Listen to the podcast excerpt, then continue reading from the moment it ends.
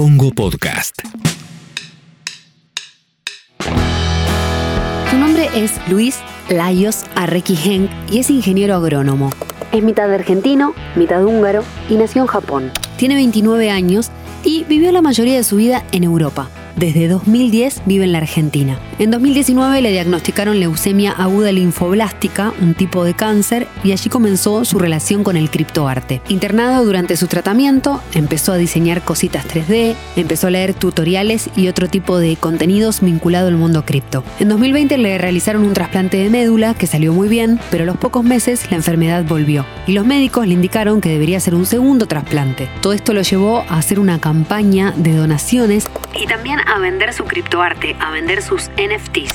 En todos estos meses Laios estuvo moviendo esta campaña y nos contó en qué situación está hoy. Te damos la bienvenida a un nuevo episodio de Las promesas de Elon, el podcast original de Congo.fm que en su cuarta temporada hacemos Santi Siri y yo Juli Julkin. Acordate que puedes elegirnos seguir en Spotify para estar al tanto de todas las novedades y atención a este episodio, porque tiene una gran buena noticia.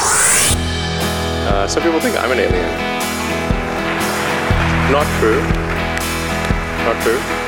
Me despierto, miro Twitter, ver borragia en tu cuenta, hashtag Bitcoin, todo lo que encuentro. Y tu corazón de níquel viaja en falcon a mis sentimientos, pero no creas que esto habla de vos. Tampoco es Clubhouse, tampoco es Clubhouse, pero viene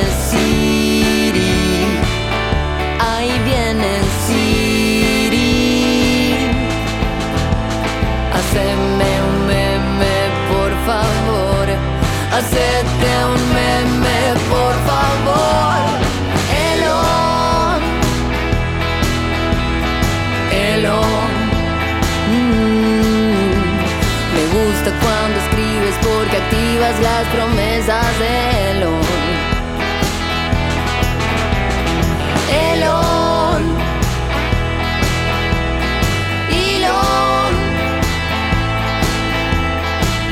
Gusta cuando callas porque activas las promesas de Elon. ¿En qué quedó, Laios, toda tu, campaña de venta de NFTs y toda la movida que venís emprendiendo en redes sociales? Eh, bueno, no llegamos al, al, objetivo de 500 mil dólares, pero sí fue un success, entre comillas, o sea, fue algo positivo porque llegamos a recaudar bastante dinero con la venta de NFTs. La campaña en sí lo voy a terminar ahora porque, y esto es, esto es bastante nuevo, no se lo conté a nadie, eh, conseguimos un donante en el último, último segundo. Es decir, que todo el dinero que recaudamos podemos donárselo a otra persona. Excelente. Sí, es, es una increíble noticia porque, eh, o sea, yo le veía poco chance de esto y es como que conseguimos todo lo que queríamos, podemos hacer algo con mí para tipo, curar mi enfermedad, pero además podemos ayudar a otra persona con todo lo que hicimos. Eh, y los números me sorprendieron. De donaciones recibimos más o menos 3.000, 4.000 dólares. Eh, de donaciones en dólares, en GoFundMe recibimos 2.000 dólares o 2.600 por ahí. Pero en NFTs, porque es todo en, en ETH, esto en criptomonedas y hice bastantes ventas, eh, son como 7 mil, 8 mil dólares. O sea, terminó siendo más lo que, lo que recaudé en NFTs que en donaciones eh, tradicionales, lo cual a mí me, me sorprendió. ¿Cómo, ¿Cómo, fue tu descubrimiento de los NFTs? ¿Por qué optaste por ese camino que es muy novedoso? Todavía la, la gran mayoría de la gente no, no los conoce. Sí, eh, cuando estuve, o sea, yo, yo tuve mucho tiempo en el hospital, eh, con muy poco para hacer y con mucho tiempo. Y de a poquito me fui y fui investigando como diferentes skills y habilidades que podría aprender en ese tiempo. Uno de ellos fue escribir en código, en C Sharp, y el otro fue arte digital. Me interesaba mucho tratar de canalizar mi experiencia con arte. Y entonces pero por pura curiosidad empecé a meterme a, aprender cómo, cómo diseñar cosas en 3D con diferentes programas. Y una vez que te metes en ese mundo, es casi imposible ignorar las noticias o las, cosas novedosas que vienen de esta tecnología 3D. Y una fue la posibilidad de poder monetizar más efectivamente tu arte. Y, justo ahí cayó el tema de People con la venta enorme que hizo, que para mí fue el primer paso en, en globalizar la tecnología de NFTs a nivel criptoarte por lo menos. Y ahí empecé a investigar. Y justo en ese momento me dijo mi médico que debería empezar a considerar recaudar 500 mil dólares porque si seguimos así, si no conseguimos un donante a tiempo, voy a tener que hacer ese tratamiento especial carísimo y que hay que empezar ahora. Y es como que los elementos cayeron justo al mismo tiempo y conecté todos los puntos y, y salió eso, de que capaz podía aplicar lo que aprendí en ese año en el hospital eh, haciendo NFTs para recaudar el dinero para este tratamiento. ¿Y qué quedó de, de la vida anterior a, a, todo esto? Porque vos sos ingeniero agrónomo, ¿no? Sí. ¿Qué quedó de eh, eso? O sea, yo me recibí de ingeniero agrónomo y trabajé en forestación y en, eh, en una empresa productora de, de yerba mate, pero la realidad es que nunca me dediqué 100% a ser ingeniero agrónomo. Eh, yo siempre quise ser em, emprendedor acá en Argentina y siento que hay mucha energía de emprendedores acá, lo veo todo el tiempo y por más que no parezca, hay mucha fomentación de emprendimientos acá. Eh, y yo quería ser emprendedor, entonces estaba haciendo eso antes de, enfermarme. Eh, y esa energía de emprendimiento también eh, sumó a esto de querer hacer NFTs, porque con emprendimientos tomás un riesgo casi siempre y NFTs también antes era bastante riesgo, o sea, no sabíamos a dónde iba la tecnología, todavía no sabemos exactamente con qué estamos trabajando el potencial es inmenso de esta tecnología, no solo en criptoarte, creo que lo saben eh, ustedes también, es impresionante. Eh, pero ese, esa vida anterior eh, para mí quedó atrás por ahora. Con C Sharp te, te, puedes poner a programar videojuegos, porque es el, mm. lenguaje que se usa para eso. Sí, sí, ya em, empecé a desarrollar unas aplicaciones que me pidieron las hematólogas del equipo que me trata a mí que pidieron como si fuera un programa para practicar eh, reconocimiento de células eh, de cáncer, de leucemia y otros. Y es más, más que nada como si fuera un multiple choice, pero con un montón de imágenes y ya tengo el código todo hecho, falta solo subir las imágenes. En el italiano, ¿no? En, el, italiano. En el italiano son muy pro, tienen un departamento de, ingeniería informática muy interesante. Una vez me contaron que laburan con el Real Engine, eh, también, ¿no? El motor eh, gráfico de los videojuegos para organizar eventos virtuales con un poco de gaming. Entonces están como todos los médicos y el equipo de salud jugando un rato para aprender. Em, y Santi, me me pregunto vos cómo ves los NFTs, cómo se vive en, Madrid y en, y en, la comunidad cripto. O sea, vos, cuando alguien te pregunta si comprarías un NFT y demás, ¿vos qué decís? ¿Vos realmente te la crees o estás también en este momento de transición? No, yo, yo la transición la hice obviamente del escepticismo a la, creencia, este, pero obviamente creo que es una etapa muy temprana, estamos probablemente en los albores de algo, es muy básico todavía la, operación del NFT y lo que se puede hacer, lo que se vende. Estuve estudiando, por ejemplo, mucho el código de los CryptoPunks, que es como tal vez el el vector que está rompiendo culturalmente todo, que son estas caritas de 24 por 24 píxeles, eh, que fue hecho hace cuatro años, los CryptoPunks, pero este año se transaccionaron más de mil millones de dólares en Ether en la compraventa de, estos, de una de las 10.000 caritas que hay. Eh, y culturalmente es interesantísimo porque tiene una cosa medio warholiana de agarrar la misma cara y hacerle generativamente con código muchas variaciones. Está el concepto de la rareza, ¿no? que algunas tienen, creo que hay nueve aliens nada más, y los aliens obviamente salen más caros que el resto, o eh, hay muy pocos que tienen anteojitos o que están fumando, eh, y el concepto de rareza es bastante interesante. En la comunidad de Ethereum eh, hay una cada vez más veo en mi línea de Twitter más caritas de CryptoPunks y de, o de pingüinos o, del, o de eh, Board Yacht eh, Apes. Hay como varias colecciones así de, para generarse el avatar de uno. Eh, y creo que culturalmente es fascinante lo que está ocurriendo. Sí creo que en, Madrid es aún más conservadora como sociedad que Buenos Aires este, y no es algo que está conversándose en las calles. Por ahí vi algún cartel en la vía pública que promocionaba NFTs de la selección española. Este, no sé qué, cuánto éxito haya tenido eso realmente, pero eh, creo que es un fenómeno global, sobre todo de las redes de Internet. Eh, y, coincido con, lo que dice Lajos, que Argentina tiene un, un ADN emprendedor muy potente y somos, eh, adoptamos estas tecnologías al mismo ritmo eh, que las adopta cualquiera en, un país desarrollado donde se supone que hay más infraestructura, pero en Argentina creo que hay más hambre, eh, más ganas de hacer cosas. Y cada vez más. En el mundo desarrollado la gente está más cómoda.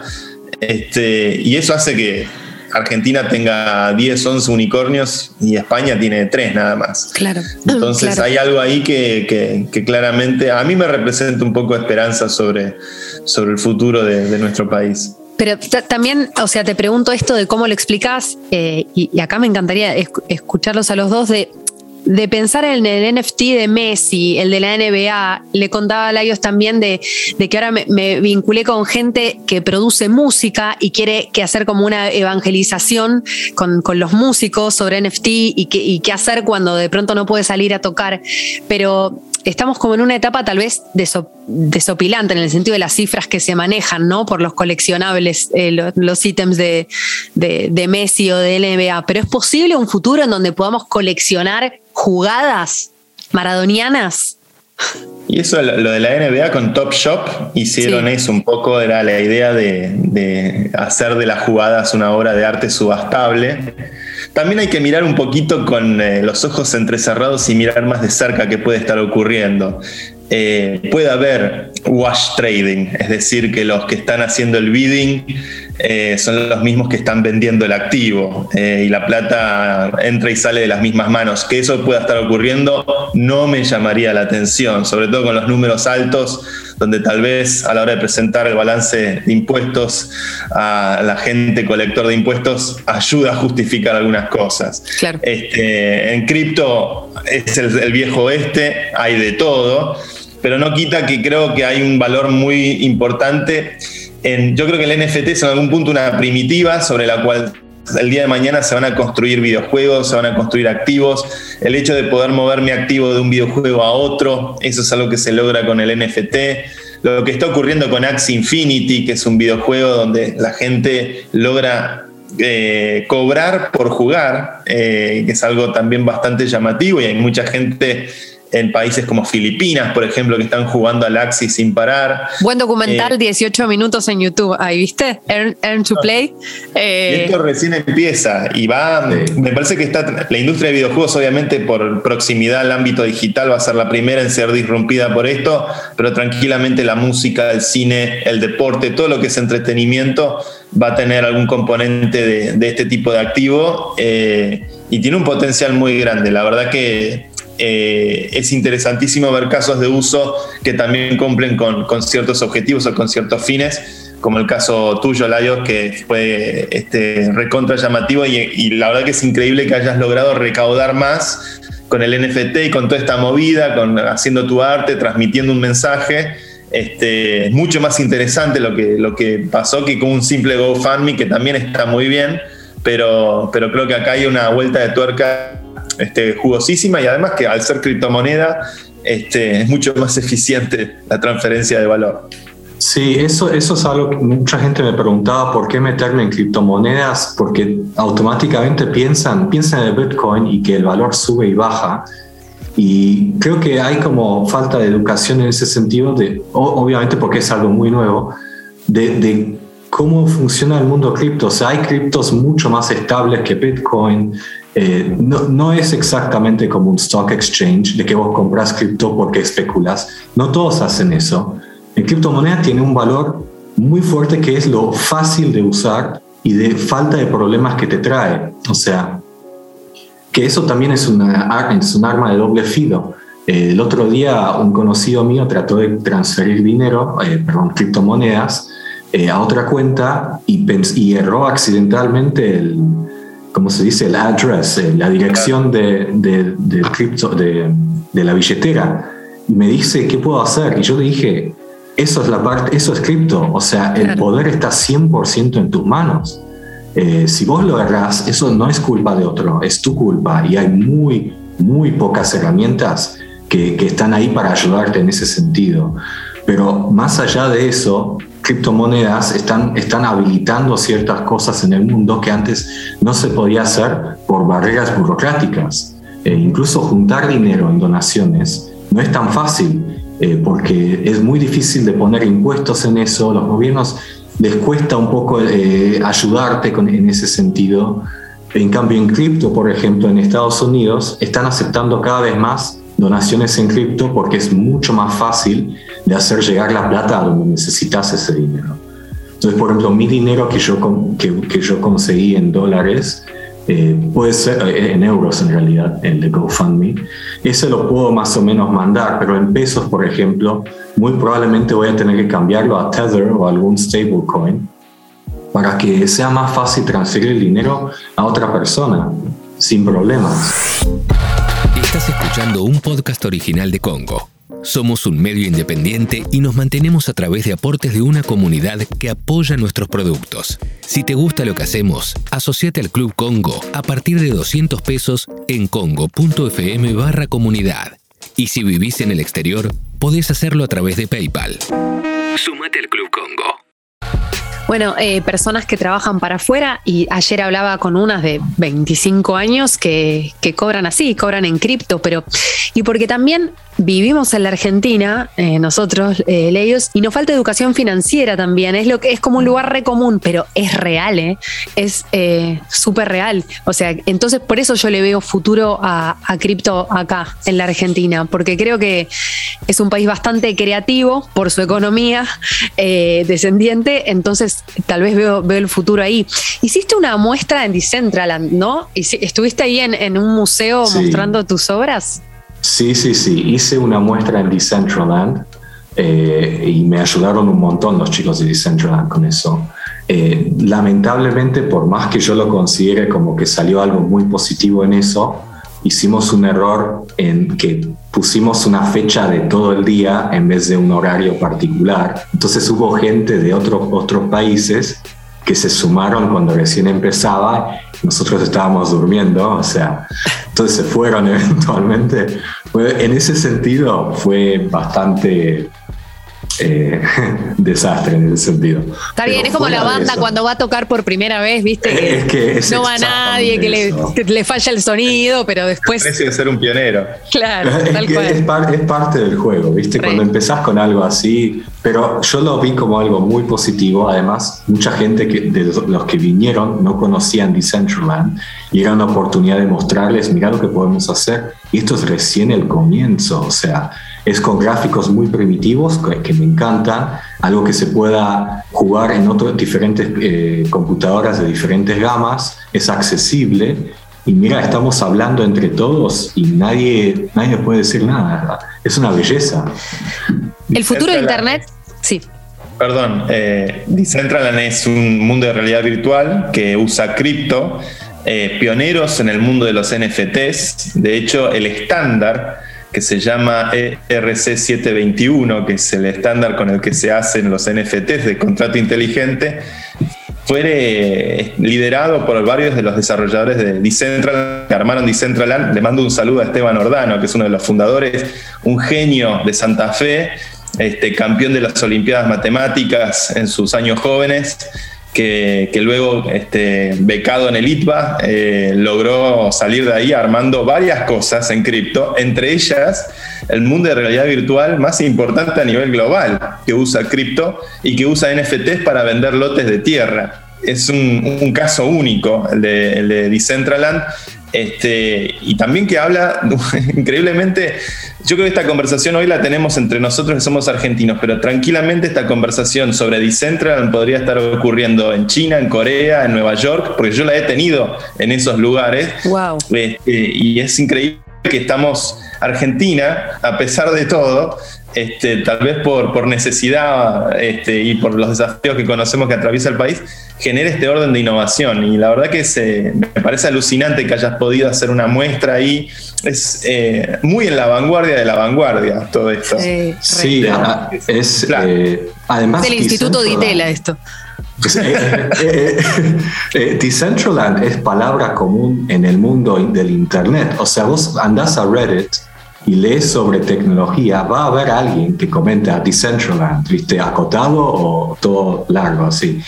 Eh, es, es, palabra común, o sea, es, es verdaderamente lo que dice Santi. Eh, eh, es la vanguardia, es, los, son los primeros pasos pioneros. Una pregunta. ser parte de eso es increíble. el futuro de Internet es el metaverse, es el, son los metaversos, son, porque también veo que, que Mark, ¿no? De Facebook eh, eh, tiene el suyo, que se está remetiendo y está para mí remanija con eso, con el Horizon Workrooms, como estos lugares para llamar para trabajar. Le metió como dos mil palos o dos mil palos a Oculus, que son los que fabrican los lentes de realidad virtual, este, y claramente la agenda de él, intentó ir por la agenda cripto con Libra y le bajaron el pulgar de todos lados y fue como un flop enorme a la luz del mundo, básicamente por la desconfianza que hoy la sociedad le tiene a Facebook y su siguiente apuesta es el metaverse. Se está hablando mucho en Silicon Valley de, de metaverse, es casi el nuevo password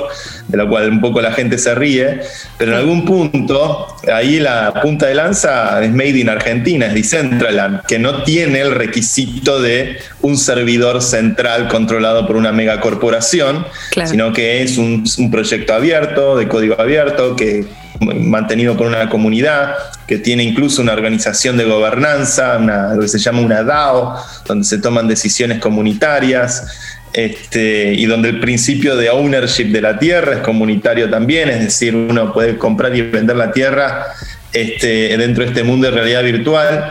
Eh, es, medio impresionante eso. De hecho, bueno, hay muchas historias de, hackers argentinos infiltrando Facebook y, y, viendo cómo Facebook trata de copiar un poco el guion pero, bueno. Va a querer comprar, tal vez, ¿o no? Va a querer comprar Decentraland. O sea, porque generalmente cuando no pueden desarrollarlo, lo compran, ¿o no? Hubo un rumor, en un momento alguien lo tiró en Twitter, un rumor para agitar las aguas. Eh, hay que ver cómo es la compra de una corporación a un proyecto de, criptomonedas. Este, Tendrían que desembolsar y comprar los miles de millones de manás, que es el token de, de Decentraland, y tratar de controlar o cooptar la comunidad. ¿Se podrá hacer? ¿No se podrá hacer?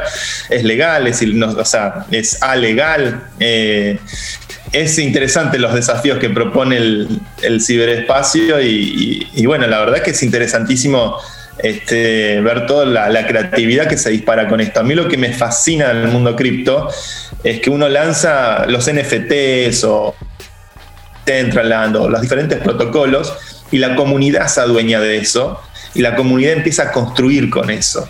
Mm. Eh, casi que a una velocidad que yo no imagino a una compañía, un startup pudiendo ejecutar a ese ritmo. El único limitante tal vez es el ancho de banda del blockchain, que todavía tiene un costo usarlo, este, y cuando hay mucho uso el costo es elevado. Pero bueno, es parte también de, de estar descubriendo una nueva tierra. Leos, ¿qué relación tenés con Elon Musk? ¿Lo consumís? Él está, bueno, sumamente metido, va, o no sé si está tan metido en este mundo. Eh, antes que nada, me encanta Elon Musk. Me encanta porque es humano. Es humano. Siempre me hablan de que, oh, Elon Musk dijo esto, oh, Elon Musk, mira lo que le hizo al, al Bitcoin. Yo tipo, es un hombre con carne y hueso como todos nosotros. O sea, no digo que hace errores, porque hace, obviamente, pero además tiene sus propias ideas y agendas y capaz no le importa nada y, hay que aceptar eso. Eh, más allá de eso, eso solo para explicar, porque a muchos amigos míos no le gusta Elon Musk porque por lo que le hizo al Bitcoin y a criptomonedas. Eh, viste, estaba en contra de los NFTs por un tiempo por el tema de, porque los NFTs son muy caros a nivel ambiental, que es todo un tema aparte, pero bueno, en, en, general lo apoyo muchísimo y yo siento que está haciendo mucho para la humanidad en general. Y eso puede causar que, que consiga muchos enemigos en el medio. Pero yo, yo verdaderamente lo, lo sigo y, me encanta cuando... Es un genio de los memes, ¿no? Elon debería ser en Y está orgulloso. Hay uno de Beeple que es espectacular, una obra de Beeple que se está subastando, que es un Elon Musk muy chad, este, así todo musculoso, este, una Ay, creo que ya se cuenta. paseando un dos. Este, lo recomiendo mucho. Yo si pudiera, si tuviera el dinero, compraría esa obra, porque me parece excelente el dibujo. Yo estoy por hacer una obra con Elon Musk, eh, pero lo veo más a nivel eh, ¿Ustedes eh, lo eh, saben lo que es Warhammer? ¿Escucharon alguna vez de Warhammer? No conozco. Es un mundo fantasía post-apocalíptico donde todo es, todo es malo, básicamente. Pero hay un ente que se llama el Dios Emperador. Y yo lo veo siempre a Elon como que en el futuro no muy lejano va a terminar siendo el líder de lo que sería la Tierra en general. ¿Viste? Como que nosotros nos reímos ahora, pero es el hombre más rico del mundo está, está lanzando eh, cohetes a Marte. Eh, es como que está, está, posicionándose, va a llegar a un punto donde decimos, mira, hay gobierno, sí, pero también está Elon en Marte. O sea, ¿quién, quién lo voy a seguir? Eh, hay, algo de, del ex Luthor en Elon Musk. Sí, hay algo turbio ahí. a mí me dio miedo, me empezó a dar miedo cuando aquí en Madrid, una, una, en un cumpleaños de un amigo en el jardín, miramos para el cielo y se vio toda una línea de estrellas que de repente pasó perfecta y eran los satélites de Starlink. Este, y da ya que de repente te copte un poco el, espacio, la, vista aérea. Es medio, medio scary, ¿no? y, el otro. Sí. eso va a durar Y el otro miedo es lo que provocan las personas también, no solo Elon, sino eh, lo que nos genera cuando pasa ese tren de satélites, ¿viste? Eh, mm. Vos lo, dijiste, Sandy, una vez, como dejar de hacer lo que estás haciendo para ir a correr a ver el satélite y que estemos hablando en los asados, en las reuniones de, Elon, o sea, como es muy loco eso. Es muy loco. Es muy loco. ¿Y cómo sigue eh, la vida? ¿Cómo van a ser estas próximas semanas? ¿Cómo sigue tu arte, Leios? ¿Y, y cómo vas a seguir para finalmente este tratamiento que, se dé? Está buenísimo todo, lo lograste. Eh, no logramos, o sea, me hubiera encantado juntar los 500 mil como para poder decirle a alguien, mira, está todo cubierto, chao, acá está. Pero logramos bastante dinero y la idea es eh, una vez que termine el trasplante, que voy a hacer ahora con la donante, eh, la idea es juntar ese dinero y buscar a alguien, o sea, hablando con mis médicos, buscar a alguien que verdaderamente necesite eso para el tratamiento que, va a hacer. Y la, la, idea es directamente transferírselo.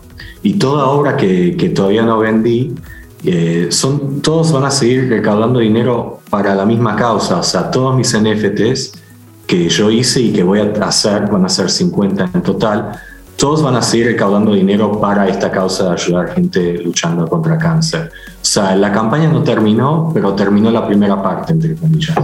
Y es una doble causa también. A mí eso me, me copa, así es una doble causa, porque está la salud por un lado, siempre primera, pero después toda la movida de los NFT y cómo te metiste, eh, seguís, eh, seguís eh, dibujando, seguís diseñando. Sí, una vez que me, o sea, me metí en el hábito de hacer NFTs, hice 30 hasta ahora. Esos son más o menos 4 por día, eh, considerando el tiempo donde empecé. Eh, y ya tengo un hábito de crear NFTs. Y entonces, si no estoy haciéndolo, me siento medio como fuera de lugar. Pero voy a seguir haciéndolos, voy a dedicar gran parte de mi tiempo a hacerlos. Y más que nada lo que quiero mostrar es que no es solo plata. Eh, con, con, NFTs y con arte en general puedes tener una causa más allá de, de vender obras. Es, es y, en un mundo ideal ayudar y salvar vidas con esto. Es otro lado de este mundo cripto que nadie ve, eh, que es, por ejemplo, la gente que dona en cripto. O sea, puedes donar en cripto y eso no, no lo cuenta nadie, eh, pero es la realidad. Está buenísimo. Bueno, te recomiendo que, te sumerjas en el mundo de Ubi, el de Santi City, que me parece que si todavía no tenés ¿no? tu prueba de humanidad, eh, que, te sumes. lo, linké, con eso. No, no lo, lo, voy a hacer. A mí me encanta esa iniciativa que estás haciendo. Y tengo entendido que el creador de Ethereum también eh, se metió en eso, ¿no? Eso, yo cuando. Manu Ginóbili también. Sí, yo, yo leí eso y yo dije: mirá lo que se puede hacer en este mundo. O sea, eso, eso me pareció increíble. Tuve que leer esa noticia como tres veces para, para que entre en mi cabeza. Te felicito un montón, Santi. Eh, bueno, muchas gracias. Sí, Vitali, que es amigo de la casa y de hecho nos menciona en sus últimos artículos, nos viene mencionando en cada uno. Sí, Yo me pellizco, obviamente, para mí es un, referente importantísimo.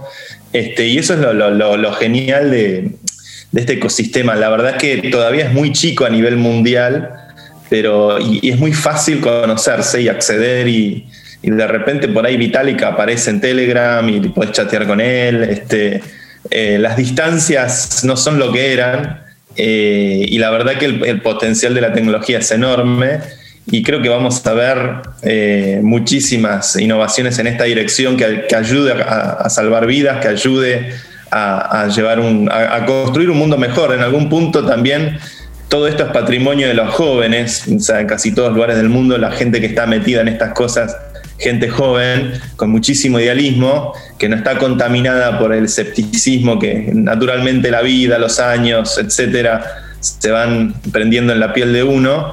Este, y a mí me da mucha ilusión ver todo lo que se está haciendo en el ecosistema cripto porque este, es realmente una alternativa muy poderosa como lo fue Internet hace 20 años, 30 años atrás, pero ahora el dinero, la gobernanza, la identidad, todo puede ser eh, transformado radicalmente con esto y creo que es, es, la gran historia del siglo XXI, ¿no? Todo lo que va a pasar con esto. Estamos en los primeros días, este, así que es un, privilegio poder ser testigo de estas cosas y, ojalá todo siga creciendo y siga, siga traiga un mundo mejor eh, del que venimos.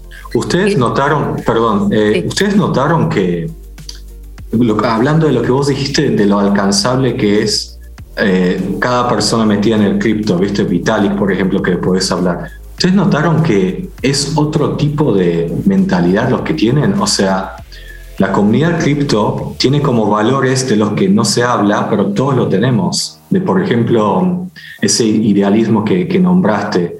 Eh, como que se entiende que estamos tratando de mejorar el mundo, estamos dejando un mundo mejor después de esto. Yo noté eso cada vez que hablo con gente de cripto. Por ejemplo, la gente que primero me compró eh, mis obras, me dijeron lo compré no solo por la obra en sí, pero porque estoy ayudando a alguien. Y yo dije, me, olvidé cuándo fue la última vez que escuché a alguien que no conozco, que nunca voy a ver en mi vida, que ni me manda mensaje ni nada, que dice, bueno, te lo compré para ayudar. Es increíble, yo, yo lo, lo, vivo permanentemente con las comunidades en las que interactúo. Eh, hay un nivel de, solidaridad, de, ganas de, transformar la realidad, porque es, eh, es como que nos encontramos con algo, con el blockchain, con cripto, con bitcoin, con lo que sea, ¿no? Pero con algo muy potente, disrumpir el dinero, disrumpir el valor, la forma en que transferimos valor globalmente, sin fronteras, sin burócratas. Este, es un cambio, una ola mucho más grande de lo que nos imaginamos porque las implicancias son, son enormes. Y creo que es verdad que son comunidades que representan valores este, que, bueno, cada una tendrá sus matices, pero que en líneas generales yo veo, este, a mí, para mí, a ver, este, yo he podido conocer a todo el mundo en Ethereum eh, y lo siento a gente muy cercana a pesar de las distancias geográficas, a pesar de, un montón de aspectos culturales tal vez que, son distintos. Eh, y que a Argentina la representa una oportunidad única. Argentina particularmente, yo soy muy fan de, los emprendedores argentinos, de los hackers argentinos, eh, y la ola cripto creo que la hemos agarrado con una contundencia que no... por, todavía el mainstream no lo sabe, eh, y esa es la mejor parte. Este, el mainstream está en cualquiera, hablando de las elecciones o de lo que sea que esté pasando, pero es cualquiera eso al lado de esto eh, en cuanto a, transformación de la realidad. A, este, nivel mundial. acá de lo que nos imaginamos. Sí. La vanguardia es así. También. Como decía eh, totalmente, se me viene echarle a la cabeza. Eh, un placer escucharlos a los dos. Estuvo buenísima esta charla. Qué lindo episodio. Muy lindo episodio. Muchas gracias, es un honor siempre. Bueno, y estaremos siguiendo atentamente tu obra. Este, día a día, cuatro NFTs por día, ¿eh? hay que mantener el promedio ahora. No, no, no, son cuatro, o sea, cada cuatro días un ah, NFT. Ah, ah, ah, bajo, bajo. Sí, sí, sí, bajo, bajo. Y ahora, ahora no sé. De más. Vale, con el, vale, con el tratamiento, con el tratamiento este no voy a poder, o sea, voy a estar totalmente destruido, entre comillas. Ay, aguante, aguante. Pero después, después voy a volver. Eso, ahí va. Eso. Con Movistar Play podés tener Amazon Prime Video y por tres meses invita a Movistar. Si querés disfrutar de las mejores series y películas, descarga la app de Movistar Play y activalo. Movistar Play, series, películas y televisión. Los que somos Movistar, tenemos más. Válido en Argentina del 1 al 31 de mayo del 2021. Más info en movistar.com.ar. Fue una producción de Congo.